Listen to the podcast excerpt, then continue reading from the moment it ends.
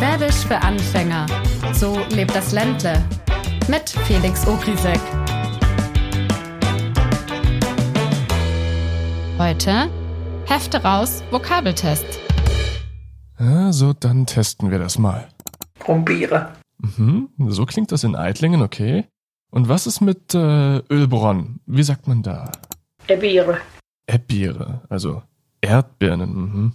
Und das hier ist aus Freiamt bei äh, Emmendingen, glaube ich. Wie klingt's da?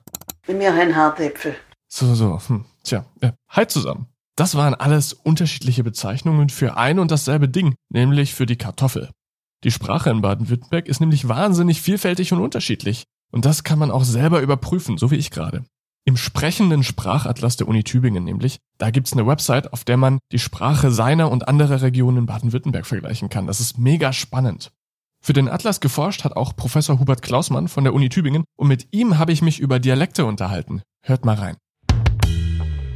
Also ehrlich gesagt, liebe Zuhörer, ich muss noch ein bisschen verschnaufen, denn ich bin gerade äh, hoch auf das Schloss Hohen Tübingen gelaufen äh, dort ist Professor Dr. Hubert Klausmann und erforscht seit äh, vier Jahrzehnten die Dialekte äh, in Vorarlberg, Liechtenstein und eben auch in Baden-Württemberg. Er leitet am Ludwig-Uhland-Institut äh, der Universität Tübingen die Arbeitsstelle Sprache in Südwestdeutschland. Hallo Herr Klausmann, danke, dass Sie uns hierher eingeladen haben. Aber es ist wirklich ein steiler Weg. Ja, es ist ein steiler Weg in die Wissenschaft, den hier alle Studierenden und Lehrenden jeden Tag äh, über sich ergehen lassen müssen. Aber es lohnt sich. Es soll ja heute um Dialekte gehen, ums Schwäbische, um genau zu sein. Ich würde aber gerne vorher ein bisschen allgemeiner einsteigen. Äh, wie steht es denn um den Dialekt in der Öffentlichkeit? Denn was ich so gehört habe vom Personalern, da heißt das immer, Dialekt, ja, das klingt süß, im schlimmsten Fall aber inkompetent. Ja, das ist halt sehr unterschiedlich, wo man äh, fragt. Und äh, da sind die Gegenden in Baden-Württemberg und auch die sozialen Milieus sehr, sehr unterschiedlich. Es gibt Gegenden, wo der Dialekt nach wie vor zum Alltag gehört, auch in den Betrieben, weil die Betriebe eben sehr regional sind sind und äh, das Personal aus der Gegend kommt. Und es gibt natürlich dann auch die Global Player, die glauben, dass man nur mit Englisch äh, weiterkommt und jeglichen Akzent äh, vermeiden wollen, wobei sie dann meistens auch äh, eine falsche Vorstellung haben von dem, was Hochdeutsch ist. Und dann gibt es eben aber auch äh, Gegenden, besonders stark dort, äh, wo es wenig Bevölkerungsverschiebungen gab oder wo die Bevölkerung auch abends noch gerne nach Hause fährt, wenn sie schon pendeln muss und dort die Vereine trifft. Also wir nennen das ortsloyales und eben gerne am Ort wohnt, wo auch vielleicht die Kinder sogar wieder zurückkehren, wenn sie in der Berufsausbildung waren. Und diese Gegenden gibt's auch und dort ist der Dialekt noch relativ stabil. Das klingt, als wäre der Dialekt was für den privaten Kommunikationsraum. Das ist völlig richtig. Also diese Beobachtung machen wir jetzt schon seit Jahrzehnten, äh, dass der Dialekt äh, sein Rückzugsgebiet ganz besonders dort hat, wo das vertraut ist, also die Familie, die Freunde, der Verein. Ähm, dort spricht man oft noch in ländlichen Gegenden Dialekt, aber ähm, wenn man diesen familiären, vertrauten Raum verlässt und geht in die größeren Städte, dann spricht man eine andere Varietät, nennen wir das, also ein anderes Register, man zieht eine andere Schublade auf und das ist dann oft was Regionales. Wir nennen das Regionalsprache. Der Dialekt wird heute vorwiegend umgebaut in diese Regionalsprache, also auch in ländlichen Gegenden, wo man früher sehr dialektal gesprochen hat. Dort verändert sich der Dialekt in Richtung eines großräumigeren Dialekts und das nennen wir Regiolekt. Also ähm, der Dialekt verschwindet nicht, aber verändert sich. Guten Abend, meine Damen und Herren. Ich begrüße Sie zur Tagesschau. Die meisten Deutschen haben diesen Satz schon einmal gehört und nahezu jeder hat ihn auch verstanden. Nüchtern und dialektfrei informiert die Tagesschau im allgemein verständlichen Hochdeutsch. Tatsächlich ist das, was wir aus der Tagesschau kennen, allerdings kein neutrales Deutsch, sondern ein norddeutsches Hochdeutsch. Wir haben uns nur daran gewöhnt, es als Goldstandard zu akzeptieren. Noch skurriler wird es, wenn wir uns die Entstehung des Hochdeutschen ansehen. Die Standardaussprache wurde in den vergangenen Jahrhunderten immer wieder durch Gelehrte geprägt. Zum Beispiel auch durch den Germanisten Theodor Siebs im Jahr 1898. Der hat das Werk Deutsche Bühnenaussprache veröffentlicht. Und ja, es geht tatsächlich um eine universelle Aussprache auf deutschen Theaterbühnen. So sollten reisende Schauspieler überall die gleiche Sprachqualität haben, anstatt mit ihrem Heimatdialekt am anderen Ende des Landes missverstanden zu werden. Und dieser Umstand prägt unsere Aussprache bis heute. Was für ein Kasperles Theater. Wie ist es denn mit dem Dialekt, wenn man ihn entgegen dem Hochdeutschen setzt, das wir jetzt aus der Tagesschau oder von Radiomoderatoren kennen? Ähm, stehen die sich entgegen, was, sagen wir mal, ja, Kompetenz angeht oder was, was Anerkennung angeht? Wir haben eine sehr große soziale Spannung zwischen Dialekt und Hochdeutsch. Wir nennen das Standarddeutsch, weil Hochdeutsch klingt irgendwie so, wie es eben in der Öffentlichkeit oft ist, nämlich dass man nach oben schauen soll zu den Hochdeutschen. Die können das besser. Und äh, es gibt halt leider seit Jahrzehnten, äh, muss man sagen, diese Vorstellung, dass es ein Hochdeutsch gibt und dass dieses Hochdeutsch äh, besser ist als der Dialekt. Ähm, wobei man sagen muss, das Hochdeutsche gibt's gar nicht als neutrales Hochdeutsch. Es gibt vielleicht 0,0001 Prozent der Bevölkerung, die ein neutrales Hochdeutsch spricht. Alle anderen sprechen doch mehr oder weniger ein regionales Hochdeutsch. Und im Süden verstehen wir darunter meistens das norddeutsche Hochdeutsch. Also wir glauben, dass die Norddeutschen Hochdeutsch sprechen. Dabei sprechen sie nur ein norddeutsches Hochdeutsch. Ein Beispiel, wenn die äh, wenn Frau von der Leyen vom Krieg spricht, dann ist das norddeutsches Hochdeutsch. Das ist nicht neutral, sondern norddeutsch. Das ist richtig. Und es gibt eben nur regionales Hochdeutsch, auch ein süddeutsches regionales Hochdeutsch, das aber in den Medien nicht anerkannt ist. Nun haben wir aber in Deutschland ganz viele regionale Standardsprachen und es ist gar kein Problem. Man versteht sich ja trotzdem. Wenn die Norddeutschen vom Sonnabend sprechen, dann weiß ich sehr wohl, dass das nicht der Sonntagabend gemeint ist, sondern der Samstag.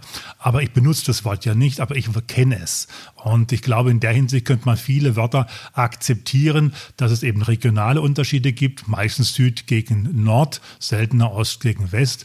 Aber eben, äh, es gibt diese Unterschiede. Sie würden die Kommunikation über überhaupt nicht erschweren. Äh, und man darf nie vergessen, alle Wörter sind in einem Kontext eingebaut. Man fragt nicht einzelne Wörter ab, sondern immer in ganzen Texten oder Sätzen.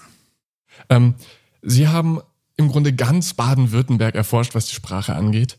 Äh, was haben Sie da genau erforscht und wie haben Sie das gemacht? Ja, zunächst mal muss man sagen, dass diese Erforschungen schon seit 40, 50 Jahren stattgefunden haben. Sie ging von der Schweiz aus während des Krieges. Die Schweiz hatte ja da nicht direkt teil und konnte da forschen. Und da hat sich diese Idee, dass man Dialekte aufnimmt, die alten Grundmundarten, wie wir sagen, diese Idee hat sich dann fortgesetzt nach Österreich, dann nach Freiburg und von dort aus ging es weiter nach Bayern. Und ähm, man hat dann in den 60er Jahren, ähm, in den 70er Jahren auch dann äh, von Freiburg aus die südwestdeutschen Dialekte untersucht. Und äh, da es so eine riesige Menge war an, an Daten und an, an Interviews, hat man dann irgendwo bei der Linie Karlsruhe, Stuttgart, Ulm etwa aufgehört. Und ich hatte immer das Vorhaben, den Nordteil von Baden-Württemberg auch zu untersuchen. Es kam zunächst mal nicht dazu und alle anderen in Süddeutschland haben dann ihre Regionen erforscht und immer blieb diese Lücke. Und dann hatten wir vor zwölf Jahren dieses Glück, dass die damalige Landesregierung gesagt hat, ja, sie sieht ein, dass diese Lücke erforscht werden muss, aber man muss halt schon etwas sparsam sein. Und wir können natürlich nicht 20 Jahre forschen wie die anderen oder 30 Jahre, sondern wir können drei Jahre forschen. Und äh, die Möglichkeit gab es dann hier in Tübingen am Ludwig-Uhland-Institut, wo früher sehr viel Sprachforschung gemacht worden ist und äh, das hier dann ähm, zu etablieren. Und dann haben wir damals äh, diesen Nordteil von Baden-Württemberg erforscht und so kam es dazu, dass wir dann eines Tages dann tatsächlich mit unserem Nordteil und dem bereits vor längerer Zeit erforschten Südteil über ganz Baden-Württemberg endlich Bescheid wussten. Mir kennt alles außer Hochdeutsch. In diesem Satz liegt quasi die ganze Welt. Von 1999 bis 2021 zierte diese universelle Wahrheit, dieses Naturgesetz nahezu jedes Werbematerial rund um unser Bundesland. Um dann im Herbst 2021 von einem knallgelben internationalen The Land abgelöst zu werden. Nur eine Sache aus dieser goldenen Zeit der schwäbischen Bescheidenheit hat sich in die Gegenwart retten können der Albtraum jeder städtischen Reinigung. Der Sticker nett hier, aber waren Sie schon mal in Baden-Württemberg? 35.000 Sticker, so schreibt der Spiegel, werden jedes Jahr gedruckt. Und wenn sie auf der The Land Website nicht gerade vergriffen sind, kann man sie dort sogar kostenlos bestellen. Ein schlechtes Gewissen muss man beim Kleben oder vielmehr beim Beppen übrigens nicht haben. Die Sticker sind biologisch abbaubar. Natürlich sind sie das. Denn nach wie vor gilt, mir kennet alles außer Hochdeutsch. Ich habe ähm, im Laufe dieser Sendung einfach mal immer wieder die Begriffe äh, Schwäbisch und Badisch äh, benutzt und behauptet, das seien Dialekte. Ähm, wie ist das dann mit der Trennschärfe und wenn wir es mal wissenschaftlich korrekt machen wollen? Denn ähm, Schwäbisch und Badisch sind Begriffe, aber auch Alemannisch und Fränkisch. Und ich habe das auf einer Karte gesehen, es hängt irgendwie alles miteinander, zumindest in Baden-Württemberg, zusammen. Also Badisch und Württembergisch sind zwei politische Begriffe, Verwaltungsbegriffe. Äh, Schwäbisch ist ein sprachlicher Begriff, ähm, der eine enorme äh, Identifikation hat und deswegen in Baden-Württemberg auch einmalig ist. Die anderen Dialekte, äh, die wir wissenschaftlich äh, Fränkisch nennen, das sind die Dialekte im Norden, so ab der Linie ganz grob Karlsruhe bis Heidelberg und bis rüber Richtung Würzburg und dann die Südlinie ist etwa so äh, Heilbronn, Kreilsheim. Ähm, das sind die fränkischen Dialekte und dann haben wir die alemannischen Dialekte am Oberrhein und dann am Hochrhein, am Bodensee und im Allgäu. Ähm, das sind die alemannischen, die dann wieder alle unterteilt werden. Aber das ist ein wissenschaftlicher Terminus, fränkisch, alemannisch und äh, schwäbisch ähm, ist ein Teil von diesen ähm, alemannischen Dialekte. Ähm, aber ähm, das Problem ist, dass die Bevölkerung andere Bezeichnungen hat. Also bei, bei Schwäbisch funktioniert es identisch mit uns, sogar in der Bevölkerung noch weiter als bei uns. Also es ist interessant, dass manche Leute gerade im Norden äh, davon reden, sie würden Schwäbisch sprechen, dabei sprechen sie Fränkisch bereits. Ähm, aber ihnen ist das gar nicht so bewusst, weil Fränkisch ist für sie kein Wort, mit dem sie sich identifizieren. Aber Hohenloisch wäre zum Beispiel so ein fränkischer Dialekt. Ähm, den gibt's zwar nicht abgegrenzt, also wir können kein Hohenloher Dialekt ähm, durch Wortkarten, durch Lautkarten, durch Grammatikkarten herausfiltern, aber äh, dieses Hohenlohe hat äh, ist ein Raumbegriff, der ist sehr eng also man weiß genau, wo er ist. Ähm, das ist nicht irgendwie so ganz äh, weich, sondern schon relativ klar. Und in diesem Raum sprechen die Leute ziemlich ähnlich. Sie sprechen zwar außerhalb des Hohenlohischen auch ähnlich äh, wie diese Hohenlohe, aber es ist ein sehr fester Begriff. Das gibt es selten im Fränkischen. Dann gibt es die Kurpfälzer noch. Aber dann wird es schon schwierig, auch wenn es Alemannische geht. Die sagen die Leute, ja, ich spreche Badisch. Aber Badisch ist kein Dialekt. Dafür ist der badische Raum, der geht ja nun wirklich von, von Basel bis, bis nach Würzburg ganz grob. Das ist ja dann im Norden geht es ja sehr krumm sozusagen nach Osten. Und das ist alles fränkisch. Und also die badischen Dialekte, die alemannischen und die fränkischen, ja völlig unterschiedliche Dialekträume.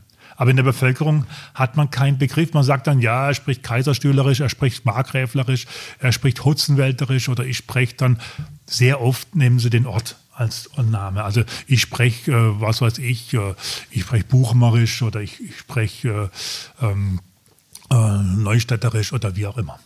Herr Klausmann, unsere Zeit ist leider fast schon wieder vorbei, aber bevor ich mich verabschiede und den Leuten sehr genau beim Sprechen zuhöre, noch eine Frage. Was äh, passiert denn bei der Dialektforschung in Zukunft noch?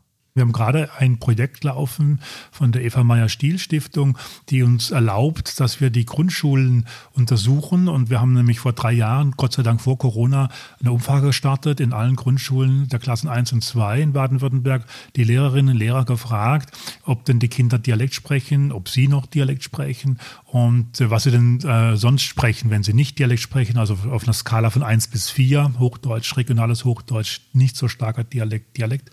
Und das ist eine ganz tolle tolle äh, Forschung, ähm, kann vielleicht schon soweit verraten. Also ein wichtiges Ergebnis wird sein, ähm, dass äh, der Prozentsatz relativ gering ist von Kindern, die noch Dialekt sprechen aber dass sich der Sprachalltag in Baden-Württemberg ganz stark in der Mitte zwischen Dialekt und Hochdeutsch ähm, verankert. Also wir haben hier eine ganz große Variation und es ist den Leuten bewusst, dass wir hier wirklich wechseln, ähm, je nach Situation, je nach Thema, je nach Gesprächspartner äh, zwischen äh, den verschiedenen regionalen Stufen.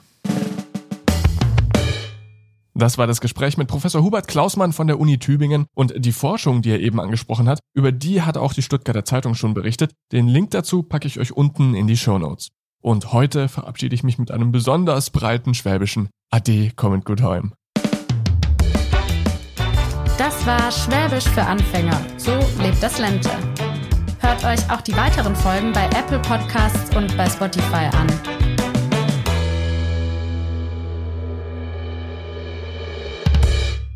Schwäbisch für Anfänger ist eine Produktion der Stuttgarter Zeitung. Redaktion Felix Ogrisek, Produktion Marian Hepp, Sprecherin Hanna Spanhiel.